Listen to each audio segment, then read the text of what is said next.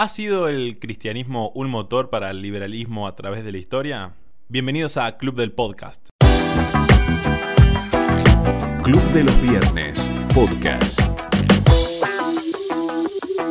Actualmente la ley, por definición, es ser ateo.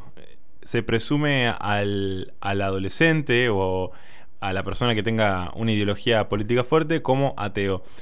Eh, este invento fue primero hecho por, por Marx, quien ha, ha, promovido mucho el ateísmo dentro de sus seguidores, y es completamente lógico, debido a que cuando uno suelta ese sentido de pertenencia por la religión y por los valores que tiene la religión, adopta a otro sistema, con otro Dios. Ese Dios es el llamado el Estado, que si podemos ver cada vez que debatimos con un comunista, nos va a venir con el Estado tiene que venir y solucionar esto, el Estado tiene que ser omnipresente y estar en todas partes, de la misma forma que lo era Dios, y los profetas pasan a ser los políticos, ¿no?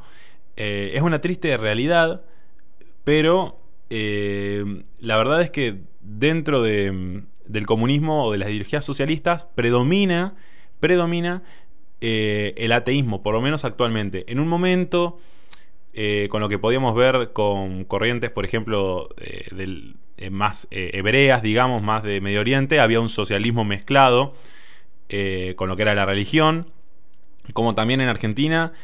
parte de los grupos que fueron socialistas radicales, como los montoneros, eran, tenían una vertiente del catolicismo pero actualmente lo que se ve es una degeneración hacia el ateísmo. Y digo degeneración por el cambio que, sucede. Eh, pero no solamente eh, lo estamos viendo dentro de. ya completamente dentro de las vertientes socialistas. Sino que también lo estamos viendo adentro del liberalismo, ¿no? Eh, podemos ver que se, se trata con la misma dialéctica al cristianismo o, a la religión como un mal. Muchas veces no distinguimos entre lo que es la iglesia y lo que es la religión propiamente dicho, o sea, lo que es una institución hecha por hombres de lo que es eh, la religión propiamente que está basada en la fe. Es por eso que eh, decidimos hacer este podcast para por lo menos dilucidar eh, si, si, es la, la, religión cristiana em, beneficiosa para lo que fue la construcción de, de Occidente, que está basado, creo yo, en los pilares de la democracia, la familia y los valores de la propiedad privada y la libertad individual. Eh, porque hay, puede haber otras religiones que, que piden eh, el sacrificio de una persona hacia la tribu. Yo creo que de cierta forma el cristianismo no lo hace, que es eh, muy necesario para construir una ideología socialista. Eh, y voy a dejar sentada mi, mi, posición eh, religiosa, digamos, desde, desde el ya. Eh, yo me considero un agnóstico, lis y llanamente. pero no soy antiteísta, o sea, no, no, me parece que la religión haga un mal, sino que me parece que la religión es un muy bien a la, hace un muy bien a la sociedad. y, y, vamos a, lo voy a explicar en, por lo menos en unos pasajes para que ustedes entiendan eh, ¿Por qué considero que es así?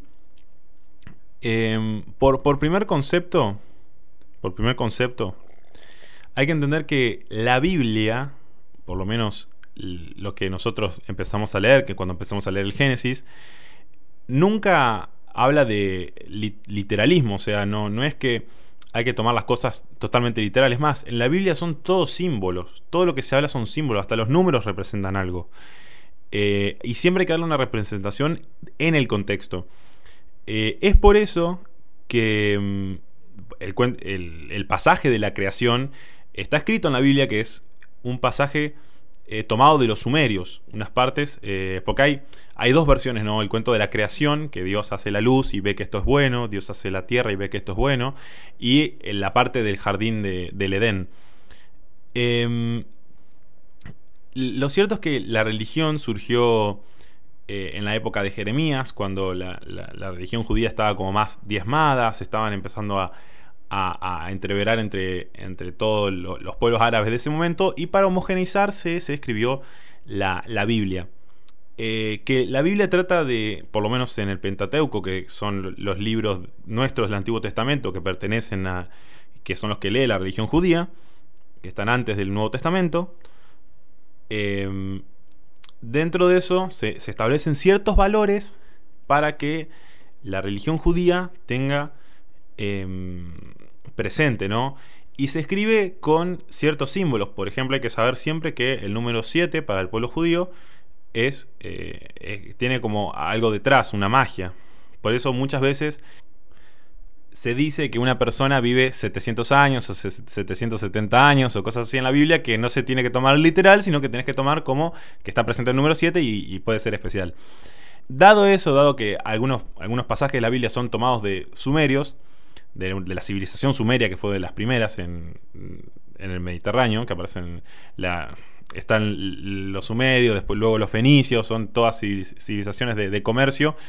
Eh, y se toma mucho de ellos y se pasa a, lo que es eh, el escrito que está eh, en la Sagrada Escritura, ¿no? En la Biblia. Em, hay algo que, hay que entender, ¿no? Hace poco una entrevista de, que se hizo muy viral del psiquiatra que se enoja con Laje, con Agustín Laje, donde eh, este psiquiatra le hace una pregunta. Primero le pregunta a Laje si él leyó la Biblia. Y Laje dice, no, no, no he leído la Biblia, soy creyente, pero no he leído la Biblia.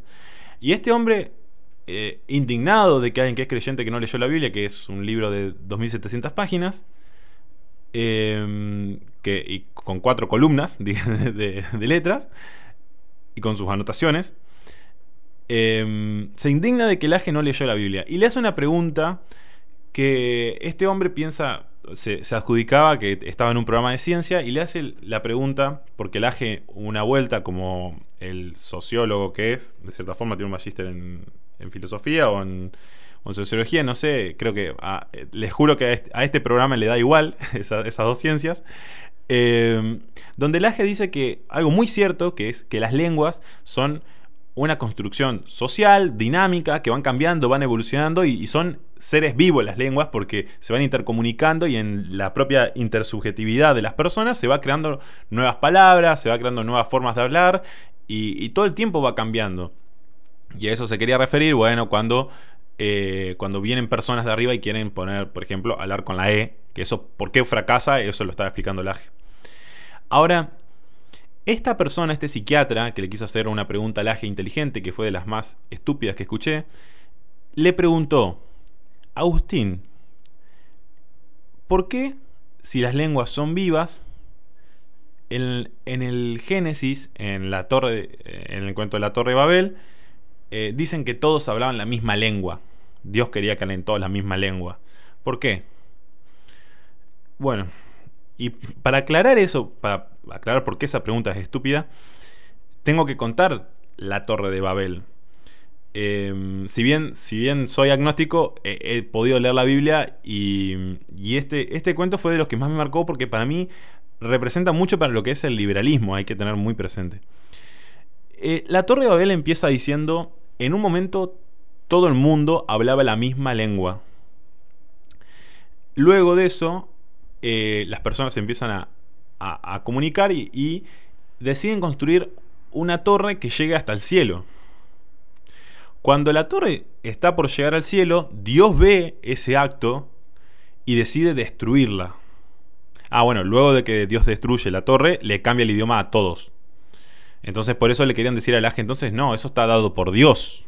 O sea, Dios le dio el idioma a cada uno, no, no son vivas. Bueno, Em, lo que sucede si nosotros nos quedamos con la catequesis común, vamos a pensar que Dios eh, es un ser vengativo y con odio y, celoso, porque le estaban construyendo una torre que iba a llegar hasta donde estaba él, hasta el cielo, y decide eh, destruirla. O sea, ¿por qué unos religiosos iban a poner en la Biblia un cuento que deje a Dios de esa forma? Bueno, lo cierto es que em, cuando la Biblia dice en un momento todo el mundo hablaba la misma lengua, viene del latín eh, lengua, o sea, viene del latín lingua. Y lingua significa al que vos le pagas impuestos. O sea, en un momento todo el mundo le pagaba impuestos al mismo rey. Eso quería decir cuando todo el mundo tenía la misma lengua. No que hablaban diferentes idiomas, sino que todo el mundo le pagaba impuestos al mismo rey. Entonces, ese rey, con tal de asemejarse a Dios, de tener el poder de Dios en la tierra, decide construir una torre que llega hasta el cielo. Y Dios castiga el acto de esa persona. Imagínense eh, lo inmoral que debe ser obligar a un montón de personas que te pagan impuestos a vos a construirte un monumento inmenso. O sea, es, un personalismo que un liberal tiene que estar. O sea, ese cuento castiga el personalismo que se le hace el propio rey, que eso un liberal está en contra, totalmente en contra. Y castiga tipo el pagar impuestos al mismo. Entonces Dios lo que hace cuando divide las lenguas, lo divide en reinos mucho más chicos. O sea, casi una anarquía, digamos, ¿entendés? Todos pueblos que eran anárquicos y, no tenían un estado gigantesco. Entonces ahí es la primera presunción para, para saber por qué eh, yo creo que... A ver, imaginemos que este es un libro que estuvo 2000 años involucrado en la construcción de nuestra civilización en el cual con, esta, con este libro en mano tuvimos que defender eh, las cruzadas, digamos, y por lo menos Occidente las tuvo que, defender. Y, y forma parte de, nuestra civilización. Y que eso esté implantado en el libro, la Biblia, significa mucho para la civilización, porque nosotros moldeamos nuestra cultura a partir de lo que está escrito ahí. Por lo menos, no estoy hablando del presente, pero estoy hablando de los anteriores 1900 años. Eso quiere decir eh, la relevancia que le da la Biblia al tema de, pagar eh, impuestos, ¿no? Em, y esto está en muchas partes, o sea, Jesús viene a seguir con esa palabra en el Nuevo Testamento. En el Nuevo Testamento Jesús siempre castiga a, los reyes. ¿Por qué? Porque el reino de Dios no es como el reino o los estados, porque ahora son los estados, no son reinos.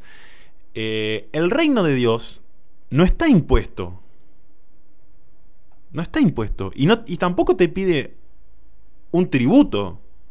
O sea, el, al reino de Dios vos podés entrar, o sea, esto es lo que está escrito, ¿no? Y lo que siempre eh, dijo Jesús. Al reino de Dios vos sos invitado. Y la limosna es lo que vos decidís aportar. Sí, también hay una mística atrás de lo que Jesús decía acerca de lo que pagaban los ricos y lo que pagaban los pobres. Y a través de eso, bueno, se puede pensar en, eh, qué... O sea, eh, capaz se puede pensar ese punto de vista desde un deber moral antes que de una imposición, porque Jesús seguía perteneciendo al... Eh, seguía siendo el rey de reyes y seguía siendo parte del, em, del reino de los cielos, ¿no? En síntesis, si, uno sigue indagando en la Biblia, em, va a poder ver que Jesús repudiaba los estados y, que se puede concluir que...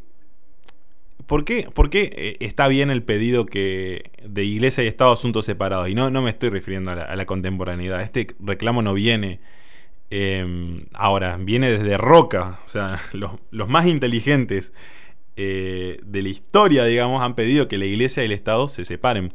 Pero ¿por qué es esto? Esto sucede debido a que cuando la iglesia y el Estado se juntan, el Estado, que tiene, está compuesto por personas que quieren tener el poder de Dios en la tierra de controlar a los demás, prostituye a lo que es la iglesia. Entonces, en esa prostitución se ha logrado que la iglesia cometa actos como la Inquisición, por ejemplo uno de los actos más grandes, eh, muchas veces muy mal tomado, es una de las censuras más grandes que ha habido en la historia. Pero bueno, yo quiero abrir esta discusión, quiero ver qué les parece, em, por lo menos desde mi punto de vista, lo que ha logrado la, eh, el, cristianismo y, la, religión cristiana en sí, es sentar las bases para lo que hoy es eh, Occidente, ¿no? que es uno de los territorios con más prósperos, eh, yo creo que de cierta forma la religión cristiana da inicio, de cierta forma, a lo que es la, propiedad privada, el derecho a la propiedad privada, la libertad individual. Bueno, agregando lo que decía vos, Ale, recordemos que Dios lo que dice es que la iglesia no tiene que interferir directamente en la política, sino que su rol se limita a promulgar la palabra de Dios, a enseñar a aquellos laicos para que después sean ellos los que interfieran dentro de la política, ya que para Dios la política no es eh, no, tiene la, relevancia espiritual que, que, que digamos que promulga. Entonces, bueno, él, son las, personas, son aqu- aquellos laicos los que se tienen que, que digamos, introducir en el sistema político para, para aplicar eh, las ideas ¿no? de- del cristianismo. Y ya pasando al tema de los orígenes, también de, de cómo, de cómo surge el cristianismo en la política, eh, hay, que, hay que aclarar que cuando el cristianismo llega a América Latina, sufre un cambio ideológico, un, eh, un cambio de paradigma en su pensamiento muy grande, muy grande hacia la izquierda, ¿no? Porque mm, empieza a introducir temas como aborto, homosexualidad, eh, y así temas que, no, que antes no eran, no eran tratados en el, en el cristianismo de Oriente. Y, y bueno, y esto surge, y esto, mejor dicho, provoca que aquellos partidos que se llamaban partidos católicos, que eran vistos como de derecha o conservadores, por ese miedo a ser tachados de, de, de- ese, de esa corriente ideológica, ya que uno, uno de los logros del progresismo ha sido que ser de derecha sea una mala palabra, o sea, que esté mal visto ser de derecha. Bueno, estos partidos empezaron a cambiar sus nombres de partidos católicos o, partidos conservadores católicos a partidos populares o partidos cristianos demócratas. Y, y esta es una de las razones por las que el cristianismo está tan, tan asociado a veces a, la- a las corrientes de izquierda hoy por hoy, por lo menos en lo que es eh, América Latina.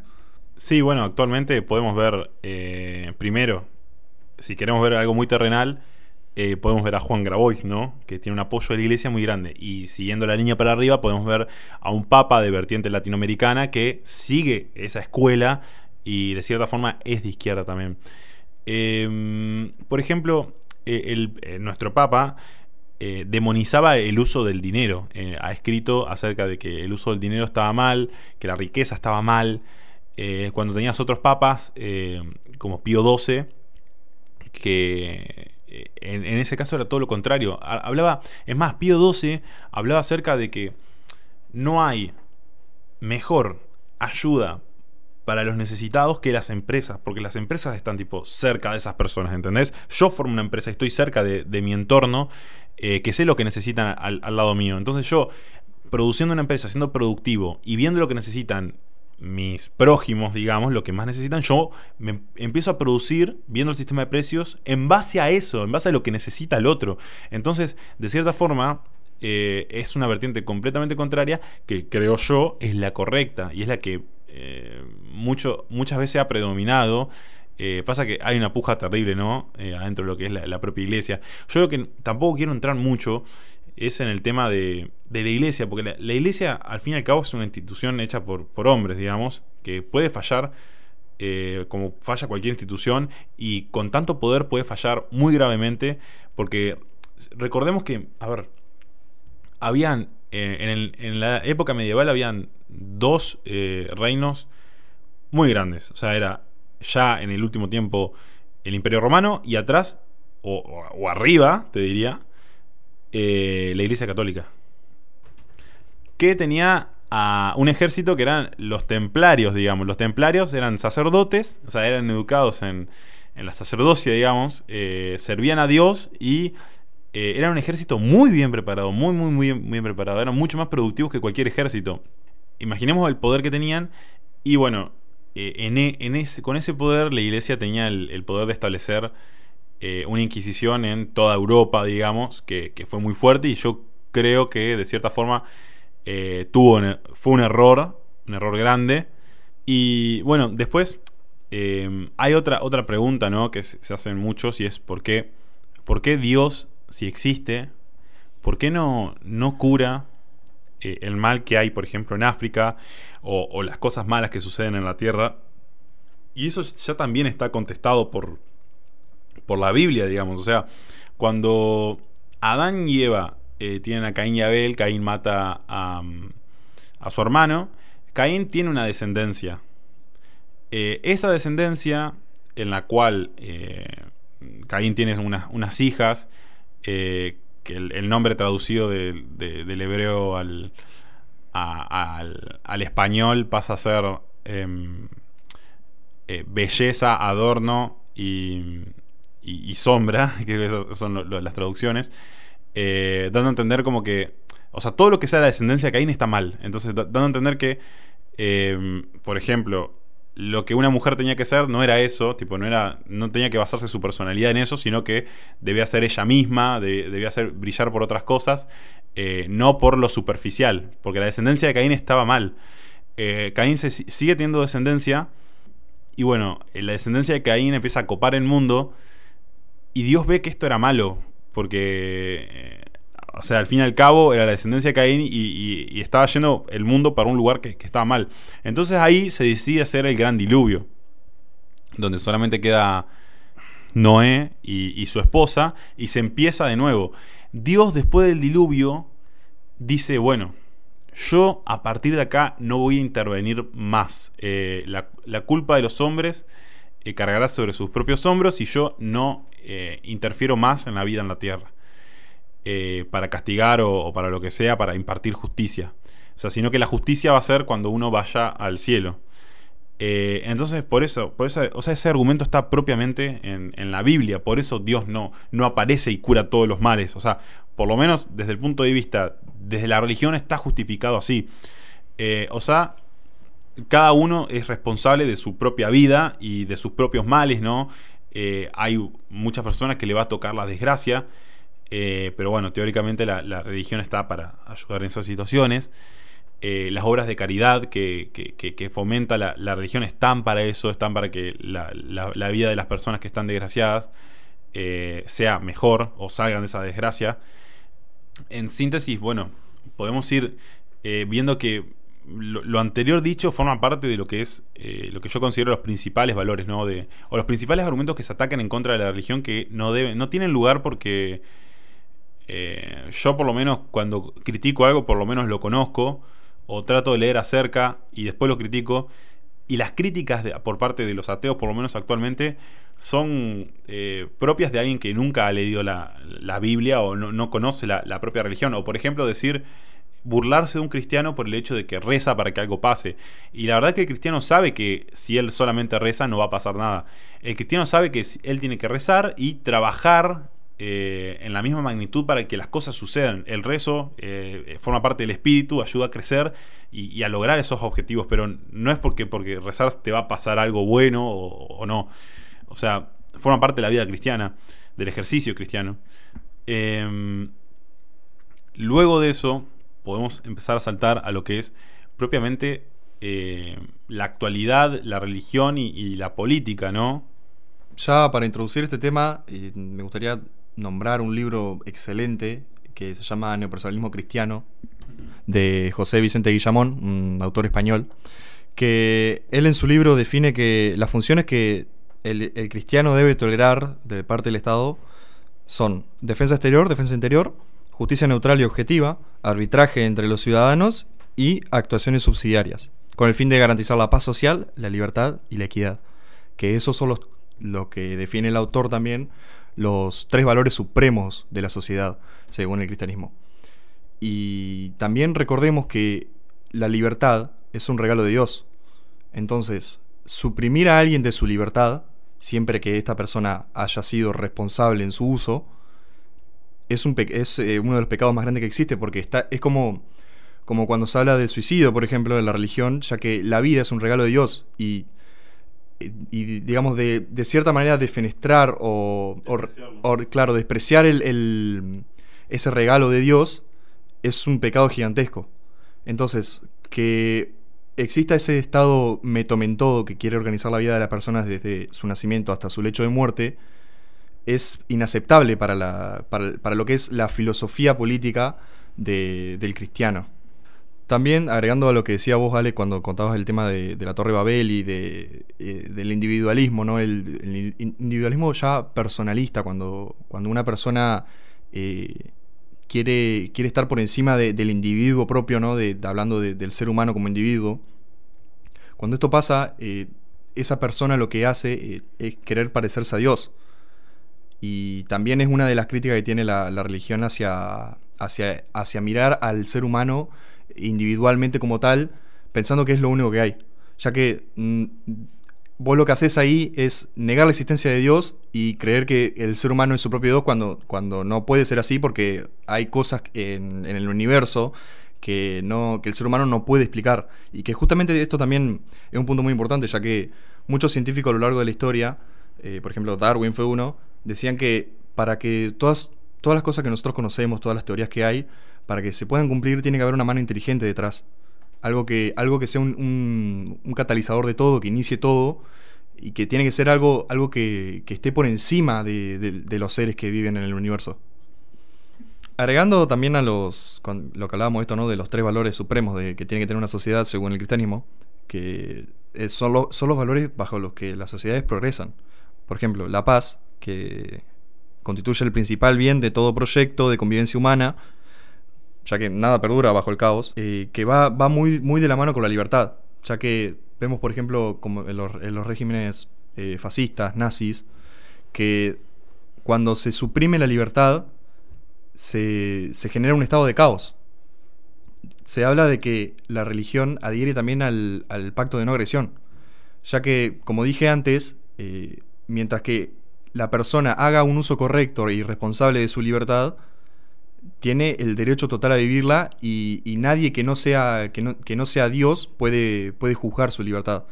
Entonces, de esto se saca que el cristianismo adhiere al pacto de no agresión, es decir, dice que el castigo es de la misma magnitud que, que las consecuencias de tus actos, digamos. Es decir, si yo hago un mal uso de mi libertad, la magnitud de, mi, castigo puede ser no, no poder usar mi libertad ya que no estoy haciendo un uso responsable. Y por último, hablando del tercer valor supremo de la sociedad, que ah, se habla en este libro, en el Cristiano, de José eh, Vicente Guillamón, que es la equidad que la equidad es muy difícil de definir. Aristóteles, por ejemplo, lo definía como una, forma de justicia suprema, que es superior al precepto jurídico positivo. Pero una, una definición, por así decirlo, es que representa el espíritu que otorga a cada cual lo que es debido ante la justicia. Es decir, que se le da a cada uno lo que merece o lo que se gana. Y acá esto está muy estrechamente vinculado con la meritocracia. También uno de los principios a los que adhiere el cristianismo a la política es el principio de reciprocidad. Este principio dice que básicamente nadie puede exigir aquello que no esté dispuesto a dar. Es decir, que los actos terroristas, o mejor dicho, los terroristas, no pueden pedir clemencia de la sociedad, pero a su vez la sociedad no puede actuar cruelmente ante los terroristas. Pero, ¿qué pasa? Recordemos que también adhiere al pacto de no agresión, es decir, que la sociedad puede limitarse a defenderse de los terroristas y actuar en consecuencia a los actos eh, de, deleznables que han hecho, ¿no? Y, entonces esto también nos lleva a pensar que ¿quién es el Estado para cobrarme impuestos a mí?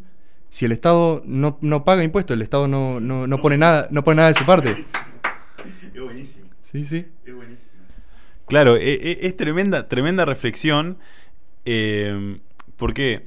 Eh, ¿Y por qué desde la concepción del Estado, ¿no? De, por qué desde el punto de vista cristiano no pagaría impuestos? Y porque justamente, como eh, dije anteriormente, los gobernantes son personas que intentan imitar el poder de Dios en, en la tierra. Continuando con la reflexión de Ignacio, de quién es el Estado para exigirte, hay un montón de teorías, pero siguiendo la línea eh, del cristianismo y tomando quizá algunos autores específicos, eh, si tomamos por ejemplo a San Agustín, tenemos que eh, San Agustín planteaba el, la justicia terrenal o las leyes terrenales como injustas, porque eran leyes que no rendían culto a Dios, no tenían en cuenta la salvación, entonces, ¿por qué cumplirlas? Si bien, después la reflexión de San Agustín es, hay que cumplirlas por, eh, porque generan un orden y para mantener eh, este orden social y que no sea toda una anarquía y demás, pero eh, en un principio él mismo le dice qué tipo de justicia es y qué tipo de leyes crean los, los hombres para regir el, plano terrenal, qué tipo de justicia es esta que no le rinde culto a Dios y que no lo tiene a Dios como, como idea suprema. Entonces, continuando con la línea de cristiana, que fue muy fuerte y, que todavía tenemos resabios de, de, ese pensamiento, es ¿por qué tengo que pagar si mi salvación no dependería de eso? También, en parte, lo planteaba Lutero, de el hombre no se salva por sus actos, sino que se salva por su fe. Entonces, el acto de no pagar impuestos, como por dar un ejemplo o demás, ¿por qué lo tendría que hacer si yo me salvo no por lo que yo hago, sino por mi creencia y mi fe y demás? Eh, también está, está dentro de la línea ideológica que supo tener en su momento la, iglesia y, bueno, Lutero justamente armó su, su rama por no coincidir en, algunos temas, pero está dentro de lo, de lo que venimos planteando, es ¿por qué cumplir con esas cosas que uno quizá dentro de sus valores y demás considera injustas, eh, moralmente tenemos sustento para no cumplir, para no cumplir y decir, eh, pagar impuestos es un robo, o podemos decir, la cuarentena eh, es inconstitucional y, es inmoral y demás. tenemos sustento desde, hasta de este punto, de esta rama, la rama cristiana, el por qué hacer o dejar de hacer ciertas cosas. Está el sustento eh, en diferentes pensadores. Y también agregando a esto que hablabas de justamente del luteranismo, Max Weber, quien fue, si no el, el sociólogo, perdón, uno de los sociólogos más importantes de toda la historia, hablaba del origen del capitalismo, la sociedad puritana, los puritanos. Eh, los puritanos creían que para llegar al cielo uno tenía que generar mucha riqueza y generar eh, un, bienestar social eh, hacia, hacia su prójimo. Y que esto lo lograba justamente acumulando riqueza e invirtiendo. el puritanismo viene justamente del calvinismo, que a su vez es una rama del luteranismo. Entonces, digamos que de cierta forma, sociológicamente y filosóficamente, el origen del capitalismo está asociado a la religión cristiana o por lo menos a, una corriente eh, católica o religiosa. Sí, y es muy importante realzar el rol de, Weber, porque yo creo que al, dinamizar eh, al dinamizarse lo, que pasó con la religión protestante, eh, yo creo que le dio un aire más a lo que es la, fe en sí misma.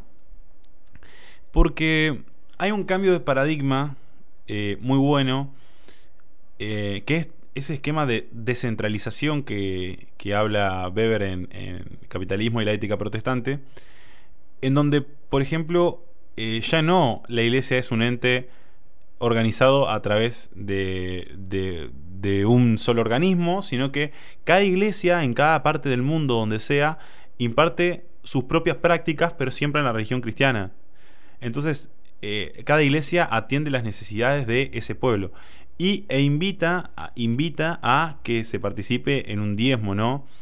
Em, yo creo que esa flexibilización de ese, esquema, de esa parte, eh, es muy buena. Sí hay un cierto recelo en, la esfera libertaria acerca de que eh, los, los, protestantes fueron quienes le dieron el pie a los marxistas, debido a que los protestantes fueron quienes idearon la, la teoría de valor-trabajo, pero en rigor, a ver, Adam Smith hizo mucho más eh, bien que mal, creo yo. Y, eh, la forma de pensar sobre la, teoría de valor-trabajo eh, era solo una parte que, se creía en, aquel momento, que la, ciencia económica ni siquiera estaba existía. Así que, por lo menos, ni siquiera el subjetivismo estaba, estaba implantado desde el punto de vista de la economía, que eso lo, funda Karl Menger luego. Así que yo creo que desde el punto de vista de, atacar la, religión protestante desde ese punto de vista, eh, yo creo que no tiene lugar. Sí creo que eh, la religión le, saca ese nihilismo a la vida, le saca ese nihilismo, esa falta de valores, eh, que nada tiene valor por sí mismo, y le da un valor intrínseco a la vida. yo creo que si uno es libertario, si uno es libertario, no puede, no puede no pensar en, una anarquía sin religión. Es inevitable. O sea, en, ¿en, qué se van a refugiar las personas si no se refugian en lo que es eh, pensar en que el Estado te puede ayudar, o pensar que Dios te puede ayudar, o, ni siquiera, o sea, Yo pienso que la cabeza a veces de, de, un libertario, muchas veces está el pensamiento atomicista muy bien aceptado y yo creo que si vamos a cualquier experimento anarquista a lo largo de la historia, las, mejores y más eficientes anarquías que ha habido son de pueblos que han sido creyentes. O sea, primero eh, Israel, que estuvo como 500 años en anarquía, donde tenían los jueces, eh, obviamente eran, eran justamente los judíos que, tenían, que practicaron esa anarquía. Y luego los celtas, que estuvieron mil años en anarquía, también totalmente creyentes. Los polacos también creyentes. O sea, los más grandes experimentos anárquicos y bien organizados que han, que han habido, eh, lo cierto es que han sido por parte de, la religión, porque la, religión, quiero o no, es un faro moral. Eh, y está bien, está bien que el Estado en sí mismo tenga como faro moral la religión, que el Estado argentino sea católico, que practique el culto católico, porque tener un faro moral eh, es muy bueno porque podemos saber y discernir eh, lo que está bien de lo que está mal de las políticas que nos imparten a nosotros, de cierta forma. Ya para ir dando un cierre, me gustaría eh, aclararles que han habido sacerdotes a lo largo de la historia que han, apoyado estos regímenes, eh, digamos, totalitarios, que van totalmente en contra de la ideología de, de, del cristiano.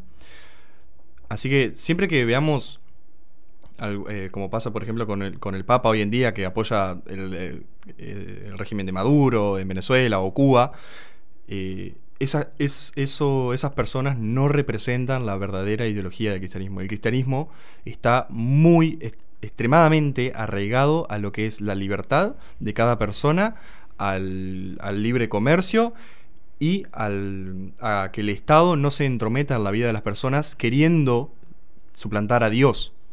Agregando a la reflexión de, de Ignacio, de que la iglesia, la religión en general, tiene tanta libertad que les permite aún a sus miembros, a pesar de estar en contra, les permite tener ideologías que van contra su propio pensamiento. O sea, le permite ser a sacerdotes y demás, declararse abiertamente socialistas, cuasi comunistas o comunistas, a pesar de que es, es lo contrario y son enemigos.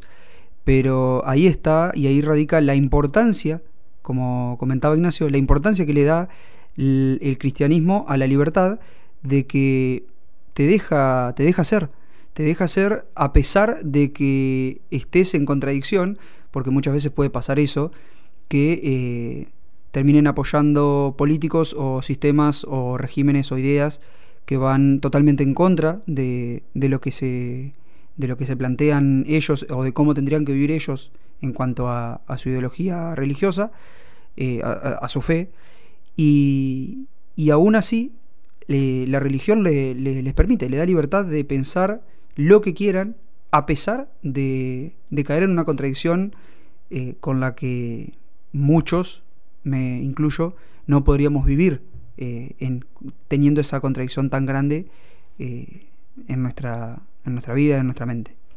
Sí, yo creo que por lo anteriormente expuesto, yo creo que es totalmente compatible tener una fe y ser liberal, por algo está el Instituto Acton, que es muy importante.